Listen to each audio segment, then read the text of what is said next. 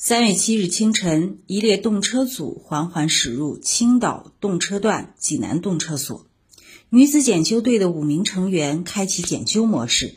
对入库动车组进行精简细修。这支平均年龄二十四岁的女子检修队，每天要带着十余斤的工具，像医生一样对动车组把脉问诊。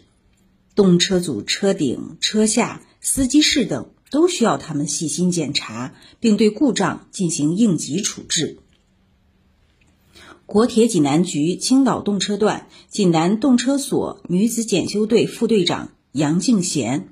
小小的司机室检修好，把钥匙安全的交到司机老师的手里，让他们开车开得放心。进入三月份，济南动车所日均检修量增至十八点五标准组，较去年同期增加了四标准组，这也让他们更加忙碌。国铁济南局青岛动车段济南动车所女子检修队队长冯苍哲：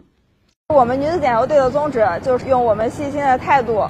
来保证动车组。准时上线运行，然后我们希望我们能比男同志做的还要好，干出我们女职工的风采来。爬车顶、钻车底、查故障、测数据、换零件，五名动车女医生用他们的专业技术，悉心守护高铁动车组的安全运行。动车组女子检修队成立三年来，已安全检修一千六百二十八列。